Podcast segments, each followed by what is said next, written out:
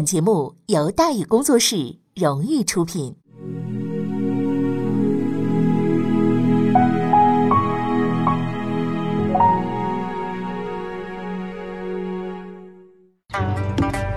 说书唱戏劝人方，三条大道走中央，善恶到头终有报，人间正道是沧桑。给您续上一杯茶，我慢慢的说，您细细的品。听大宇话说。明朝除了咱们广播直播以外啊，我们还在喜马拉雅独家网络发布。各位呢可以登录喜马拉雅手机和电脑客户端，搜索“大禹茶馆”，选择收听。上期节目咱们说到哪儿啊？咱们说到停机案发，郑国泰此地无银三百两，真相难觅，王之才扑朔迷离审悬案。很多人呢都认为事实真相即将大白于天下啊，除了王之才。停机案发展到这个程度，初审成功以后，张差案得以重审，王之才也很是得意了几天。然而不久之后呢，他才发现自己忽视了一个很重要的问题。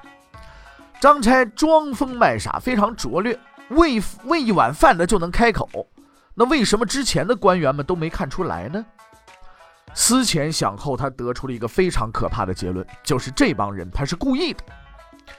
第一个值得怀疑的就是，首先审讯张差的刘廷元，张差是疯子的说法就源自于他。经过摸底分析，王志才发现，这位御史先生那可不是个简单的角色。此人虽然只是一个巡城御史，却似乎与郑国泰有着紧密的联系。而此后复审的两位刑部郎中胡世相、岳俊生也跟他交往密切。这似乎也不奇怪，虽然郑国泰比较蠢，但实力还是有的。毕竟福王受宠嘛，主动投靠的人也不少。但很快他就发觉，事情远没有他想象的那么简单。因为几天之后，刑部决定重审案件，而主审官正是那位曾认定刘廷元结论的郎中胡世相。胡世相时任刑部山东司郎中，就级别而言，他是王之才的领导。而在审案过程中，王主是惊奇地发现。胡郎中一直是闪烁其词，咬定张差是真疯，迟迟不追究事件的真相。一切的一切，给了王之才一个深刻的印象：就在这所谓疯子的背后，隐藏着一股庞大的势力，而刘廷元、胡世相只不过是这股势力的冰山一角。但是让他疑惑不解的是，指使这些人的似乎并不是郑国泰。虽然他们拼命掩盖真相，但郑先生在朝廷里人缘不好，加上本人又比较蠢，要说他是后台老板，说实在抬举他了。那么这一切到底是怎么回事呢？王之才的感觉是正确的，站在刘廷元、胡志相背后的那个影子，并不是郑国泰，这个影子的名字叫做沈一贯。就沈一贯的政绩而言，在史书中也就是个普通角色，但事实上，这位仁兄的历史地位啊十分重要，那是明朝晚期研究的重点人物。因为在这位兄弟最大的成就呢，并不是搞政治，而是搞组织。我们有理由相信，在工作期间，除了日常政务之外，他一直在干一件事，就是拉人。怎么拉，拉了多少，这些都无从查证了。但是有一点我们很确定，那就是这个组织的招人原则就是什么？浙江人。沈一贯是浙江四明人，在任人唯亲这一点上，他和后来的同乡蒋介石啊是异曲同工。于是呢，在亲信的基础上，他建立了一个老乡会。这个老乡会在后来的中国历史上被称为浙党，这就是沈一贯的另一面。他是朝廷的首辅，也是浙党的领袖。啊，应该说这是一个明智的决定。因为你必须清楚地认识到这一点，就是在万历年间，一个没有后台，就是没有皇帝啊，没有亲信的首辅，对吧？是绝对坐不稳的。所以沈一贯干了五年，叶想高干了七年，所以赵志高被人践踏，朱庚无人理会。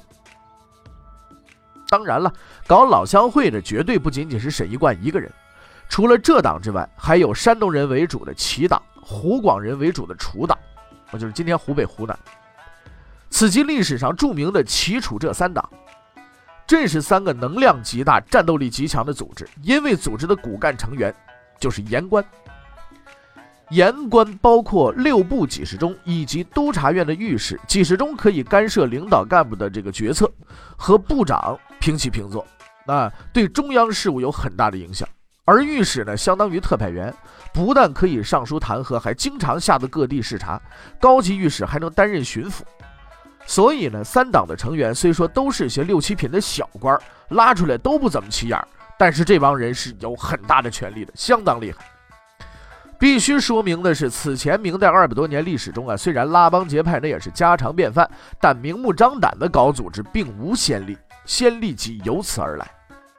这是一个很有意思的谜团，早不出晚不出，为什么偏偏这个时候出来了呢？而更有趣的是，三党之间并不敌对，也不斗争，反而和平互助，这个就有点不符合传统啊。那存在即是合理嘛？一件事情之所以发生，是因为它有它发生的理由嘛。有一个理由让三三党陆续成立，有一个理由让他们相安无事。没错，这个理由的名字就是东林党。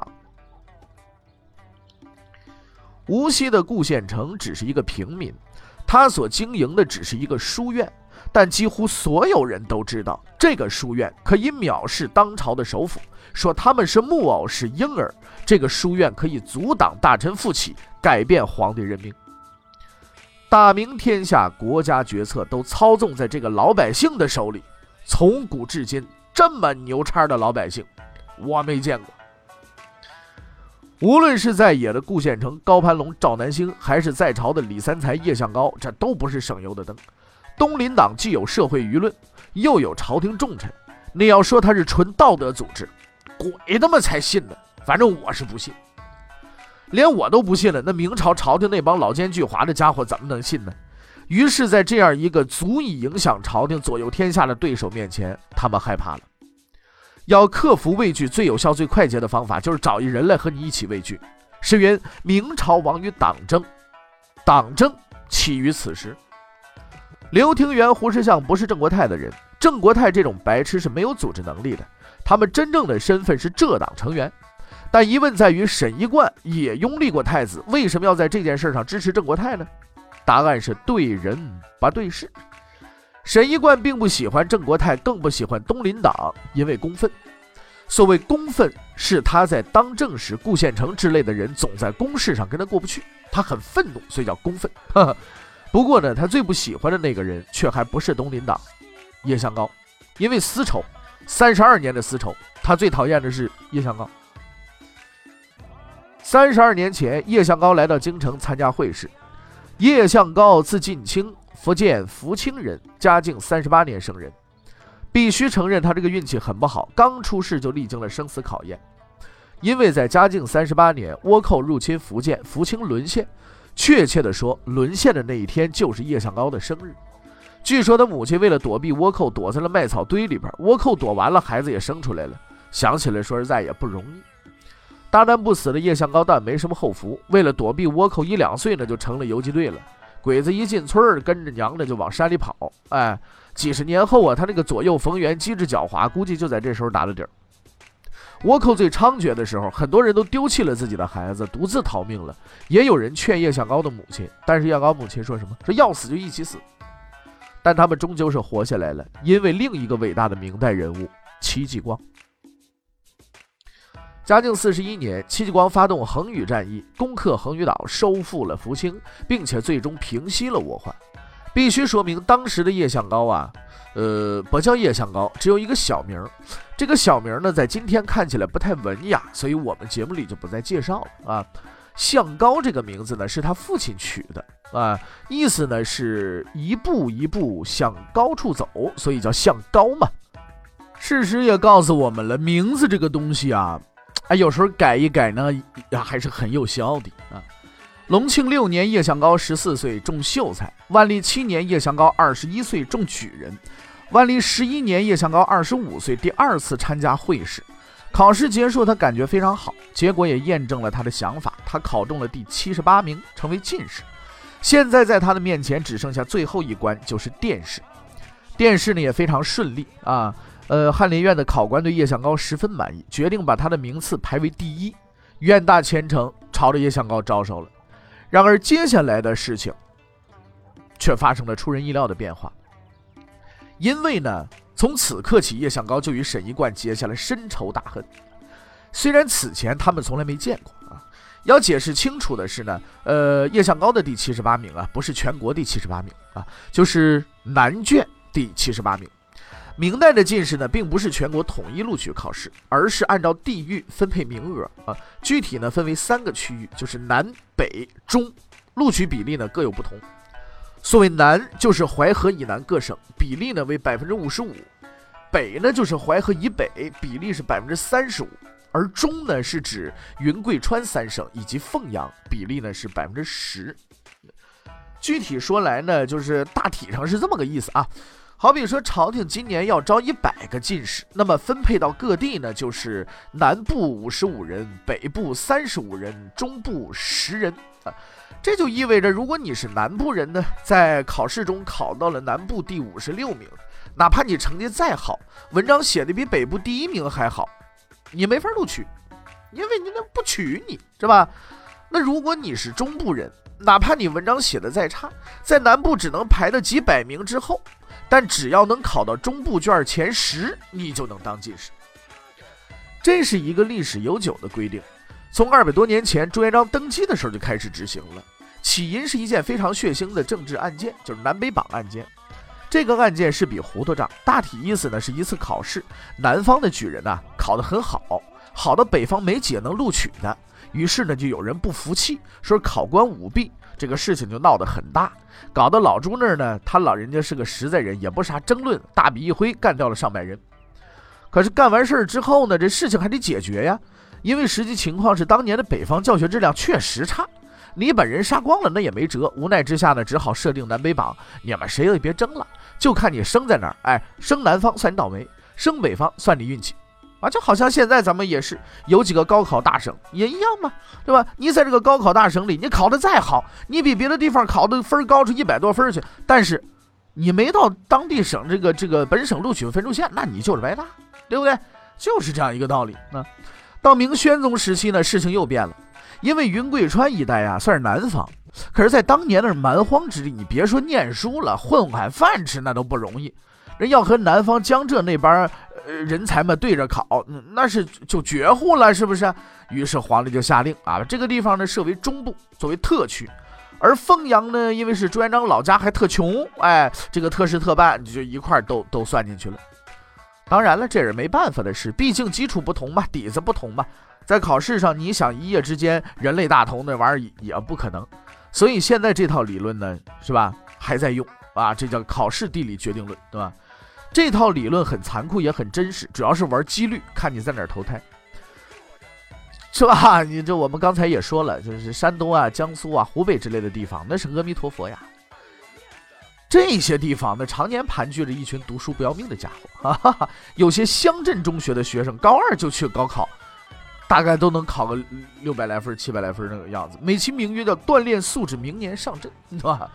哎呀，真是胆战心惊啊！你跟这帮人做邻居的结果就是，如果想上北大，六百多分那是个起步价，哈哈哈。应该说现在还是有所进步的，逼急了还能玩点改户口啦之类的这些事情，是吧？啊，不幸的是呢，明代的叶向高先生没法玩这招。作为南卷的佼佼者，他有很多对手，其中一个叫吴龙辉啊。这位吴先生也是福建人，但他比其他对手厉害的多，因为他的后台叫沈一贯。按沈一贯的想法呢，这个人应该是第一，然后进入朝廷成为他的帮手。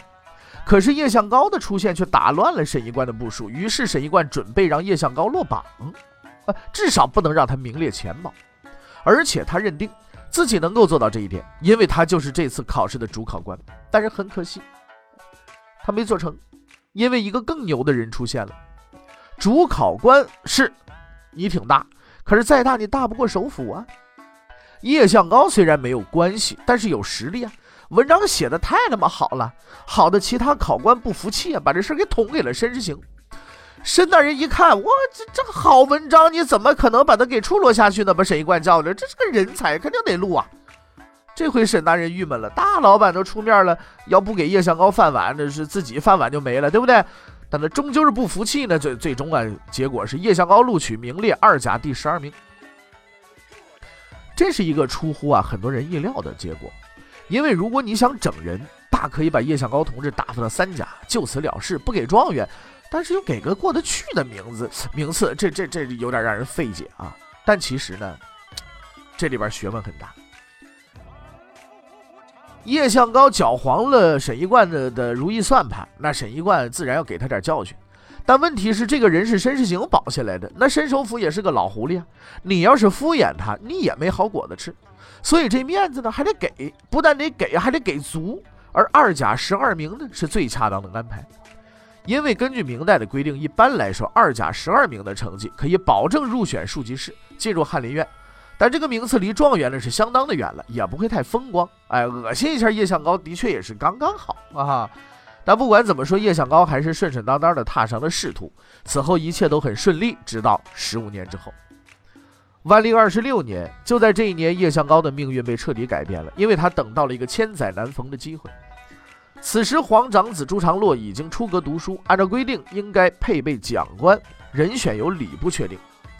众所周知啊。虽说朱常洛不受待见，但按照这个形势呢，即位啊，呃，那是迟早的事情了，对吧？呃，只要拉住这个靠山，自然啊不愁前程。所以消息一出，大家呢走关系拉亲戚，就只能啊，呃，就混份差事，是吧？叶向高走不走后门，我们不敢说，运气好那是一定的，因为决定人选的礼部侍郎郭正玉是他老朋友。结果名单那么一定，报到内阁，内阁压住了，因为内阁里啊 有沈一贯。沈一贯是个比较一贯的人，十五年前那档子事儿，他一直跟心里记着。你说这人心眼得多小？讲官这事儿是张卫负责，但沈大人看到叶向高的名字，就着急火燎的就跑去，就是闽人岂可做讲官？这句话是有来由的，在明代福建呢，一向被视为不开化地带，沈一贯拿地域问题说事儿，那是相当阴险的。可是张卫这边呢不买账，他还不管你沈一贯和叶向高有什么恩怨，这人我瞅上我就得用。于是，在沈一贯的磨牙声中的叶向高正式上任了。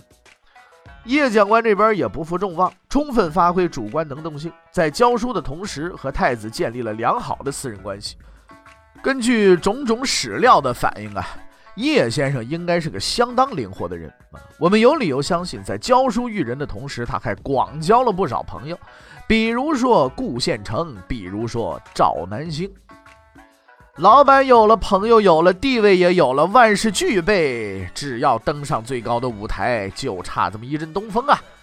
一年之后，风来了，可没曾想来的却是暴风。那么这个暴风都刮出了什么结果呢？欲知后事如何，且听下回分解。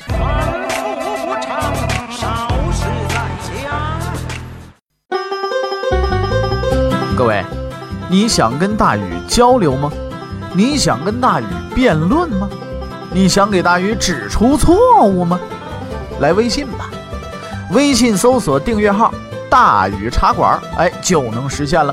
记住啊，宇是宇宙的宇。